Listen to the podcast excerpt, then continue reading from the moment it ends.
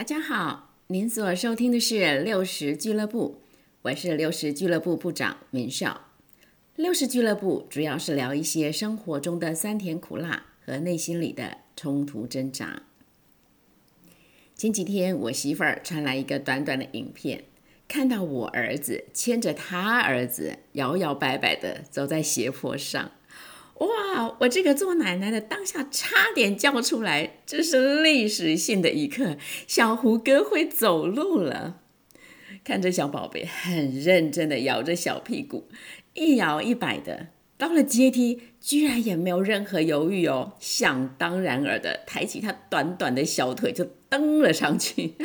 哦，真的是很可爱，超可爱。哦，我看着这对父子的背影。真的是说不出来的满足跟开心。哎，我回想小胡哥的爸爸 在学会走路的时候，好像没这么兴奋呢。当时我是不是就认为这就是人每一个人成长的一步嘛？好像没什么。嗯，现在回想起来，我实在不是一个称职的母亲，对他们两兄妹啊，充满亏欠。当然，我是不会说我是个失败的母亲啦，因为人生没有失败嘛，除非我放弃。但我的确不够称职啊。我记得他们小时候，我最担心的一件事就是，万一老师出的作文题目是我的妈妈，我很害怕，我很害怕他们没有东西可以写，因为所有妈妈们应该具备的作为，我都没有。我没有每天早上起来做早餐，我没有每天帮他们做便当，我没有帮他们铺床，我没有在下雨的时候帮他们送雨衣，我没有帮帮他们办生日趴，我没有帮他们安排各种各样的安亲班、才艺班。哦，我记得我最常做的一件事就是带他们到麦当劳，一坐就是几个小时。但是呢，我看我的书，他们玩他们的。哦，我真的是一个要打屁股的妈妈，一整个不及格。那也还幸好啊，他们两兄妹没有走错路。嗯，常有朋友会问说：“哎，明秀，你是怎么教孩子的？可以教的这么好，这么优秀？” 我每次听到这个问题，真的倒扣倒抽一口冷气，这样。我真的很尴尬，不知道怎么回答。他们很优秀，这是事实。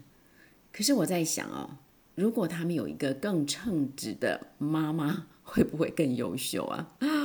哦，想到这个问题，让我自己对自己捏一把冷汗。今天我回想起来，在教养的道路上，我唯一做到的事情只有一件，就是尊重，尊重他们的选择。我一直有一个观念，我的孩子不是我的，他们生命的主权不在我手里头，我没有资格，也不应该为他们的人生做选择。我唯一必须紧守住的就是他们的安全跟品格，就这样。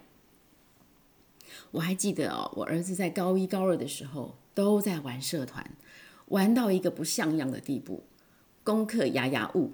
是不是全班垫底呢？我是不记得了。不过情况不妙，前景堪虑，这是确定的。当时我很担心，但是我很清楚，这个局面不是用命令、用禁止就可以解决的。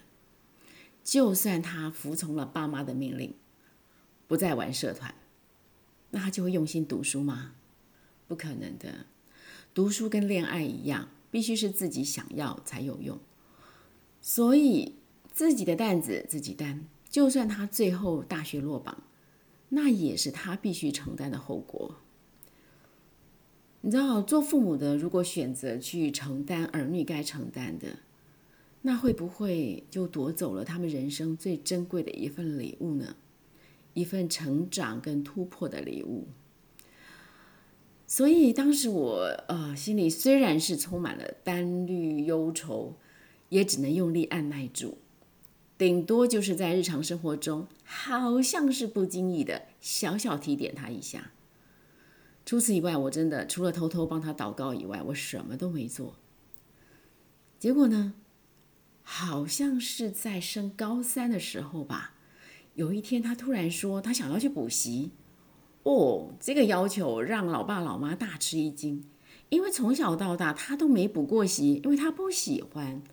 怎么会突然要求要去补习呢？他说他突然间看到同学们都在埋头念书，他想到了，也意识到了要考大学这回事。就这样，他看见了自己的道路，他为自己做了选择，后来拼上了第一志愿。那我很清楚啊。这最后一年的这个全力拼搏，如果不是出于他自己的强烈动机，是不可能的，也不会有什么好结果的。哦，我知道，昨天我们的国三生已经完成了第一次的模考，下个礼拜呢，大学正式开学，所以这个二零二零年的暑假正式结束了。对于很多的爸爸妈妈来说，新的阶段，新的烦恼。